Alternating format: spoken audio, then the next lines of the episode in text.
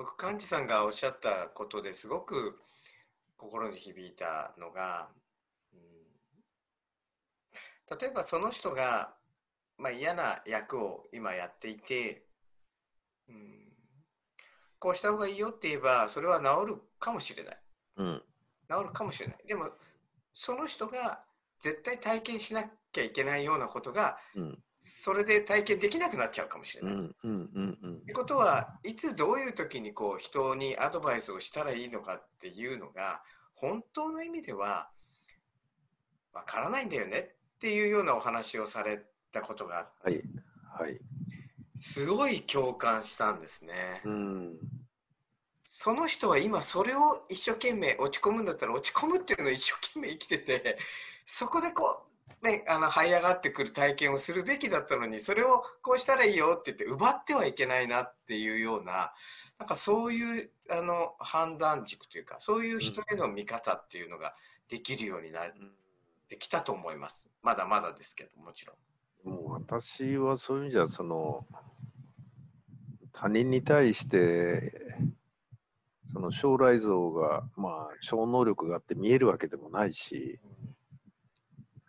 ですから、こう落ち込んでる時に相談を受けた時に、こうしたらいいよって言ってすぐその手を差し伸べるのがいいのか、実はもっと落ちた方がいいかもしれない。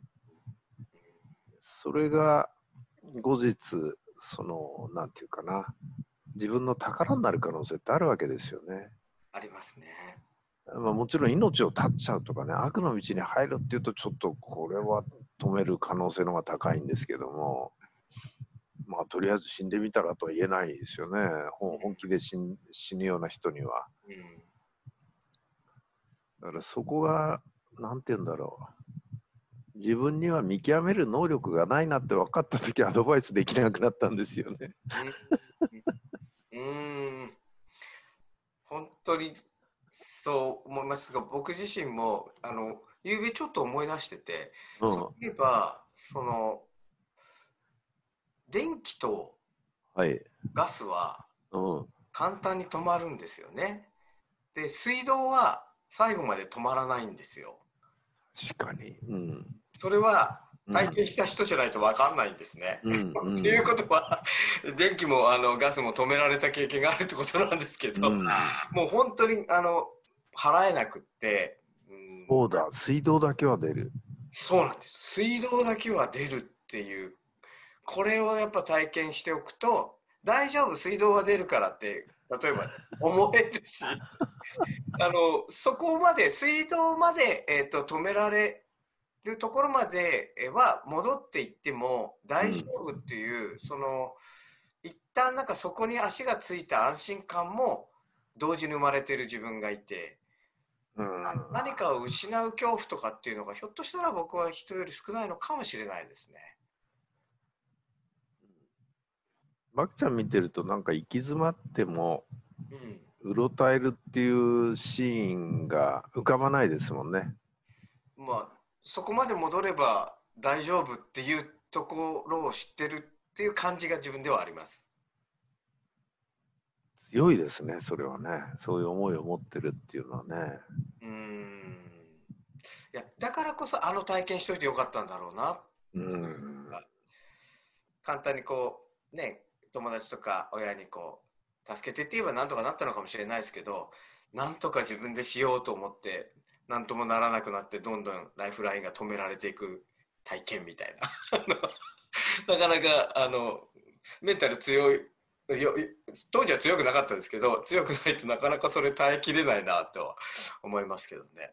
あの生きてると誰でもいろんな体験をしますよね。うん、あれとかもうそれこそ悲劇の極みじゃないかというような体験もいろんな体験をそれぞれされると思うんですけども人生その閉じる時に振り返った時に自分の人生をですね平坦に無難に幸せに来た方のが面白いのか例えばあの海外に旅に出ると美味しいもの食べたいいとこ行ったよかったねってなっても、いや、あの時パスポートなくしちゃってなってのが、実は一番思い出になったりですね。そうですね。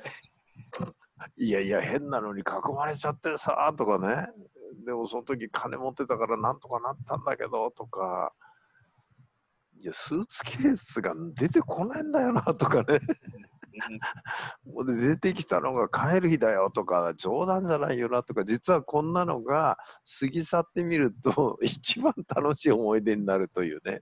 そうなんですよ。そうすると人生全体も過ぎ去って振り返った時楽しいのはもういやあの時行き詰まっちゃってさ水しか出なかったんだよなとかねいや金金どころか何にもなくなっちゃってっていうとこまで行った人の方が対極のその美味しいものを食べて綺麗な景色のとこでっていうのを僕はこれあの否定しないっていうか大好きですからそれはそれでいいと思うんですけど、どっちが面白かったかなと思うと そのとんでもない経験した方のが人としては面白いのかなと。で、これまた一つを一本の映画として捉えるとですね、はい。わかると思うんですけど、主人公ですよ。それぞれが僕は主人公だと思ってるし、これはこの感覚というのは昔から、あの、人はシナリオライターであり、プロデューサーであり、主演をしてると。自分が全部シナリオを作って、自分で主演を演じてるんだという感覚をなぜか持ってるんですよね。うん。で、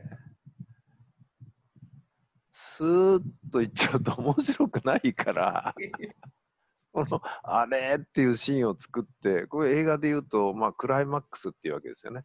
主人公が危ないわけですから。うん。でもなんか乗り切っちゃうと。うん。この最後のとこは昔の日本の映画でいきたいんですよ。わけがわかんないまま主人公が 亡くなっちゃうとかそういうのなしにしてですね。いっちゃう系で。やっぱり最後はハッピーエンドというね、うん。いう風で、いや、よかったねと。うん。だから、そういう意味では、そのどうしようもない状況に陥った時、その時はきついし、苦しいし、うん。嫌になりますけど、後で振り返ると、いや、もう一番面白かったねと。うん。で、客観的に映画館で自分の映像を 3D で見てればですね、いやいや、主人公クライマックスだなと。すごいなと。うわ、乗り越えたと思ったら、いや、もっとクライマックスがあんのっていうね、そそういう、そういう感じで捉えてるところがちょっとありますね、私は。なんていうかご自身の自身人生もそういうふうに、おー今このストーリーのここかなっていうふうに捉えてらっしゃるんですか？うん捉えることありますね、確かにね。うん。結構、まあ、サラリーマンの時も、あの、楽しい、えー何万人の会社でそんな経験できるのっていう経験を随分、どちらかというと、あの、死にたくなるようなですね、経験をたくさんさせてもらったんで、あの、でも、だからた、あの、一言で言うと、すごく楽しかったですって言い切れるのは、スーッといって調子よくて評価されてポンポンポンポンただ昇進してってそこまで今振り返って喜びがあるかったらそういうんだとあんまりないような気がしていやいやそれはそれでいいんですよ。うん。全然否定しない。それは力があるからそうなるんだろうけどいやもうガタガタうんだったけどもっていう方が面白いというか。で今考えるとやっぱ面白かったですもんね。うん。うん。で、その後、会社辞めてから、まあ、今のような、こう、何をやってるかよくわかんないですけど、まあ、通常で言うとなんか講師業になるんでしょうか。やらせてもらってると、やっぱりそういうのは今度なくなりましたね。講師業をやるようにしてからの、うん。なんだろう、経験っていうのは、その嫌なこと、苦しいことっていうより、人との出会いでの学びと感動の連続かもしれないですね、そういう意味じゃ。はい。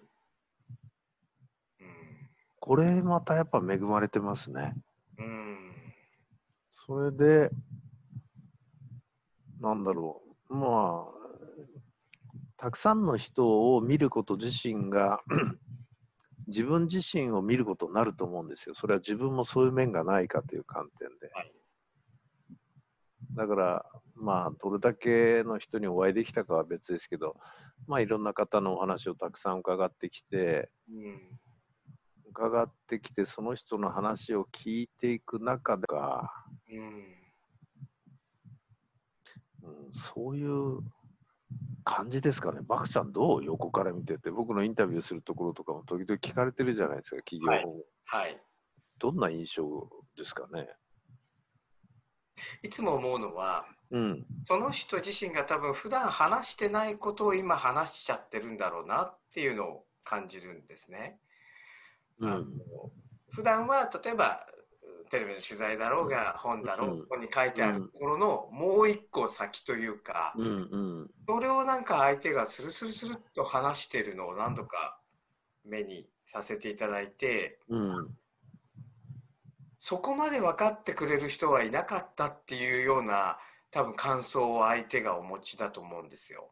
あ、確かにそれは具体的にそういうふうによく言われますね。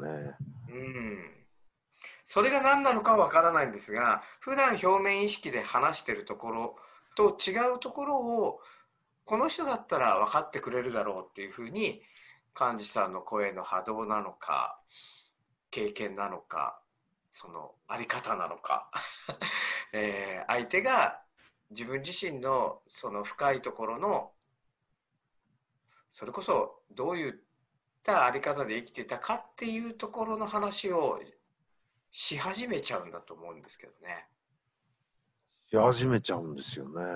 うん、初めて他人に話しましたとかよく言われますし、はい。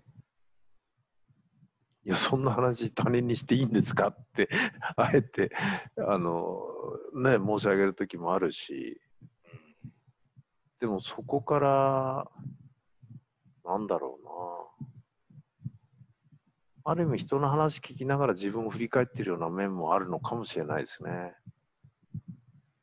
それってやっぱり先ほどの冒頭の話じゃないですけどいろんな判断をしていくとか、うん。えっと、良くなってほしいとかっていう思いがあると、うん、人間って話す時にどう相手が反応するかを想像しながら喋ってるじゃないですか。うん、まあそうですよね。ある程度そうですね。こう言いそうな人には言わないじゃないですか。そうでしょうね。そうでしょうね。だからどう言いそうかがわからないと話しちゃうのかもしれないですね。まあ、肯定も否定もしないそのそう、いや、そうなんですよね。あの、なんだろう。言葉では、肯定もとか否定とか出てるか、あ、そうでもないか。あなたとずーっと24時間横でお話聞いてて、一回も否定されなかったって、この間も言われたな。うんあの、ん？その人、8時間ぐらいお話聞いたんですよ、ある方の。8時間、一回もあなたは違うとか、ええとかね、否定的なあメッセージが一言もなかったって言われて、そんなのは初めてだって。私の場合、こう意識してないんで分かんないですけど、まあ、そうなのかなっていうか、まあ、否定するような内容じゃなかったし、だから、あそうですかって聞いてただけで、うんまあ、確かにだから、すごく心地よかったっていうか、うん言われますよね。なんか人の根源というかうん。人の在り方に最後はそういう優しさとかそういうものがあるよねってうん。本気で思って聞いてるのとうん。人は最終的には欲望に生きるんだって思って聞いてるのとでは 全然その話の捉え方が変わっちゃうと思うんですよね。おーうんまあでも、自分で客観的に自分を見て、よくジャッジしないでそのまま聞けるなとは思いますね、自分で。なぜできるんだろう。ほら、人から教えてもらったり、ハウツーで学んだもんじゃないから教えらんないんですよ、これ。うん。うん。ジャッジしないでそのまま受けるっていうのがいいっていうのは頭では分かってたんですよ。はい。頭では。全然できなかったですから、やっぱりそれは違うだろうとうん思っちゃうわけですよ。口には出さないでも。うん。そして年取ってくれば今度顔に出さないスキルも身につきますよね、通常。だから相手にとってはまるで分かんないんだけど、でもなんか感じちゃう。うん。心からジャッジしない。あなんか話してると分かりました。はい。あの、自分のジャッジが正しい保証がないからだ。うん。さっきお話ししたように、ここでこの人はこうした方がいいんだと思っても、それがいいかどうかが分からない。はい。なるほど。そういうことかもしれない。だから、自分の判断が自信がないとかそういうんじゃなくて、はい。正しい保証ないなと。うん。いや、なんかもの、とんでもない、その立派な方ならば正しく判断できるのかもしれないですけど、まあ、そうでないっていうことは、こう60過ぎてよく分かってきたんで、それが判断、ジャッジしない、なんて言うんだろうな。だから、本当に、あの、刑務所の中に入ってましたとかね、私こういうふうにちょっと人傷つけちゃいましたとか、こんなことしてましたっていうとんでもない生き方してきた人にお会いしてもですね、もう淡々とそうですか。いろいろご経験豊富ですねって言ってこう淡々とこう聞けるわけですよね。昔だったらさばいてますよ。うん。うん。あなたどうしようもない生き方されたんですねって。人に迷惑かけられたんですよね。罪を償いなさいよっていうぐらいの感じがですね、多分強かったと思うんですけど、そういう生き方もあんだろうな。何がいいか分かんないし。で、事実その方たちは今、そういう過去の経験があるからこそ、そういう真っ只中にいる人たちの救いの存在になってるんですよ。私ではなれないですよね。うん。そういう経験がないから。だからその経験が生きてきてるわけで、うんだからそういう話をたくさん聞いた結果、うんまあ自分の判断じゃ当てにならんなと。うんなんかそんな気がしてきましたね。今、バクちゃんと話してて。うんなんかバクちゃんが引き出してくれたような気がします。いやでもそれが僕は刺さったんですねさっきの幹事さんのそのねその瞬間瞬間で判断して言った方がいいのかどうかが分からなくなったっていう幹事さんの言葉がすごく素直に響いたんだと思います。本当だな。あのただ客観的に見ると、そうは言っても、いや、それは違うでしょ、こうした方がいいですよって言ってる時も実はあるんですよ。うん。だから全部何も言わないわけでもなくて、うん。あそれダメよ とかね、パラッと言ってることも あるんですありますね、ありますね。ああるんですよ。えそこ、そこでそんなにストレートで言うのっていうのが、うんだから、そう言いながらそういうふうに言う時もあるから、言わないことにこだわってるわけでもないんですよ、そうなんですよ。そうなんですよ。言うことにこだわってるわけでもなくて、言わないことにこだわってるわけでもないんですよね。うん。そうなんですよ。うん。具体的にアドバイスはほとんどしないけど、人によっては信じられないぐらい細かくアドバイスしてこうしたらいいよっていう時も実はゼロではないんですよね。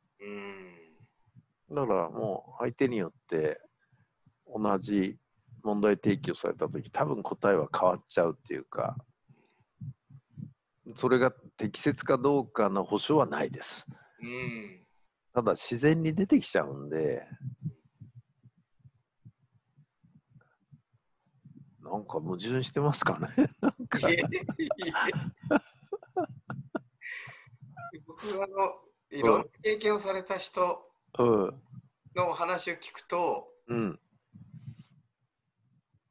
根本的なところで自分を信じている人人がお多いなと思っていて、うん私自身も根拠はないんですけど、うん。その20代の頃、なんでだなんでだって悩んでたのは、うん。あれ？もっとなんか、もっとす素晴らしい経験ができるはずなのになんでここにいるんだろうっていうことに悩んでたんあ、です。そうですか。その、うん、だから、ベースになんか自分自身を、まあ、信じるっていうと言葉がなんか、うん。うん、なんか稚拙なんですけど、会社を辞め、えーまあ、無一文というか仕事をなくして、プータローになってた時代があって、はい。その時に人に紹介されたアルバイトで、あのースラックスが必要だったので、はい。黒のスラックスを買うんですよね。もう貯金2万円ぐらいしかないのに、スラックスを5000円ぐらいで買うんですよ。はい。貯金2万円ですからね、今 今月食べれるのかって時に、そのスラック、買ったスラックスを置き忘れてきちゃうんですよ、外に。それがないとアルバイトできないのに。あら。もうなんか、なんで、なんでそんな時にって瞬間思ったんですけど、でも、あれ？なんかこれってなんかあるなと思い直して、うん。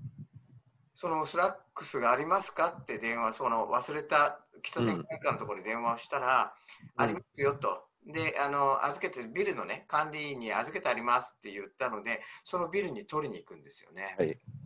で、そこで、そのスラックスをこう受け取りながら、すいませんって忘れちゃってって受け取りながら、なんかこう広い大きなホールがあったので、うこのホールとかって普段どういうふうに使われてるんですか？って言ったら、まあイベントとか、あうの、ん。年で開催してるんですっていう話をして、で、その時に私の奥さんが歌を歌ってたので、じゃあ、はい。うちの奥さんのイベントをここでやったらどうだっていうのをピンと思いついて、じゃあそういうあのイベントのお申し込みとかってどうしたらいいんですか？って言ったら、ふとその受付の人が斜めう僕の後ろを見て、あ、今担当者が来たのでおつなぎしますって言って、お会いさせていただいて、そこから3年間毎月イベントをすることになるんですよ、そこで。おお、ドラマですね。フラックスと全く関係ない話なんですよ。でも、そのイベントクリエイターというか、イベントをやるようになる仕事のきっかけは、その瞬間がなければ、僕は生まれてなかったと思うので、司会者もそのそのイベント会場でやれやれない司会をしてた時に結婚式の司会者の人がたまたま見学に来ててあなた声がいいから司会してみない？ってところから司会人生が始まるんですよね。ああ。いやだ、何がどう展開するか本当に分かんないですね。そうなんですよ。だからスラックス忘れてよかったって話に、まあね、あの振り返ってみるとなるわけですけど、それがジャッジできないですもんね、その瞬間瞬う間。ん。いやいや、ありがとうございます。なんか相当長時間、なんかこのまま朝までやりたいぐらいの感じありますけど。まあ、あの、最後のところで一つ思いついた言葉はですね、あの、一般的には人生一寸先は闇っていうじゃないですか。はい。私の場合は違うんですね。一寸先は光であると。うん だからそのパンツを忘れたことで、えー、なんで俺はこんなついてないの？と思って戻ったところから素晴らしいことが展開してるわけですよね。はい。忘れた瞬間は、え？闇？と思うんだけど、その闇のところに行ってみたら実は光だったと。うん。そういうふうにこう最後の話をですね、ちょっとなんか聞かせていただきましたね。えー、ご多忙な中、今日もお付き合いいただいてありがとうございました。ありがとうございます。今後とも皆さんご清聴ありがとうございました。今後ともよろしくお願いします。ます。ありがとうございます。